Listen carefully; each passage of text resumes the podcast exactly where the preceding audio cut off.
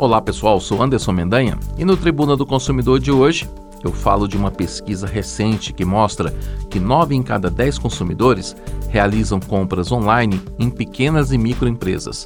A preferência fica por conta da praticidade do acesso via aplicativos ou sites responsivos, além de bons preços e competitivos. Tribuna do Consumidor o lugar onde o cliente tem razão. Durante a pandemia, grande parte dos consumidores passou a fazer compras pela internet, mesmo quem não tinha costume. E essa tendência se manteve em 2022, ano que registrou um crescimento de quase 30% do comércio eletrônico em relação ao ano anterior. De acordo com um levantamento da startup Nuveshop, que ajuda lojistas a migrarem para o online, esses negócios movimentaram cerca de 2,3 bilhões de reais em vendas digitais no último ano, uma alta de 77% em comparação ao volume de 2020. Isso significa cerca de 10 milhões e meio de pedidos e venda de 44 milhões e meio de itens. E uma pesquisa realizada pela Local Web trouxe um dado muito interessante.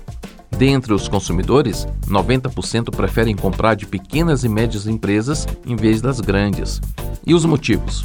Os motivos são variados. Segundo os entrevistados, a escolha fica por conta dos preços mais atraentes, mais praticidade na compra e rapidez nas entregas. Outras razões importantes também são frete grátis, promoções e qualidade dos produtos. Isso mostra que, nos últimos anos, a realidade obrigou as pequenas e médias empresas a se atualizarem e a entrarem no mercado virtual e também a fortalecer as vendas digitais, a fim de manter a sua fatia de mercado. O advento dos marketplaces foi especialmente importante. A reunião de vários varejistas em um único lugar atrai compradores, que preferem adquirir seus produtos por esse canal. 63% das vendas são feitas dessa maneira. O crescimento frente a grandes empresas fica então mais evidente. 30% dos consumidores disseram comprar exclusivamente das grandes, enquanto 41% preferem as pequenas e médias. O acesso aos produtos é feito de forma preferencial pelo aplicativo ou em lojas virtuais e websites, com 69% e 70%, respectivamente. Essa diferença se dá por conta das faixas etárias dos consumidores. Um público adulto mais velho, de 30 anos ou mais, prefere a forma mais clássica, isso é, os websites. Já o público mais jovem, na faixa dos 18 aos 29 anos, prefere os aplicativos e também as redes sociais.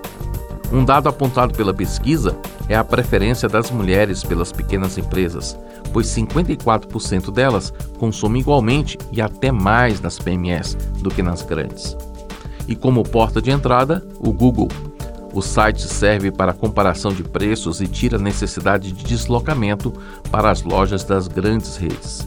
Outra coisa interessante sobre esse crescimento na participação das pequenas e médias empresas no mercado virtual é que vender pela internet é mais barato para o empresário. Por que isso?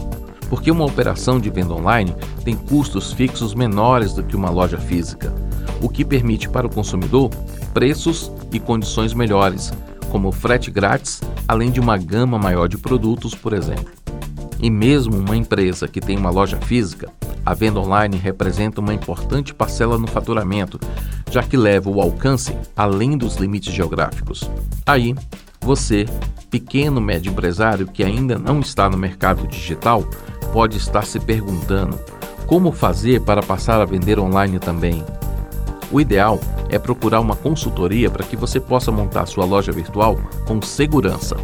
Atenção para essa palavra: segurança Existem várias empresas que prestam esse tipo de serviço, ou também você pode procurar o Sebrae, o Serviço Brasileiro de Apoio às Micro e Pequenas Empresas, que oferece cursos e orientações para quem quer passar a vender também pela internet. A gente vai voltar a falar mais sobre esse tema da venda e compras pela internet em outros programas. Aliás, não deixe de ouvir também os programas anteriores do Tribuna do Consumidor nas plataformas de podcast ou no site da Rádio Senado, senado.leg.br rádio.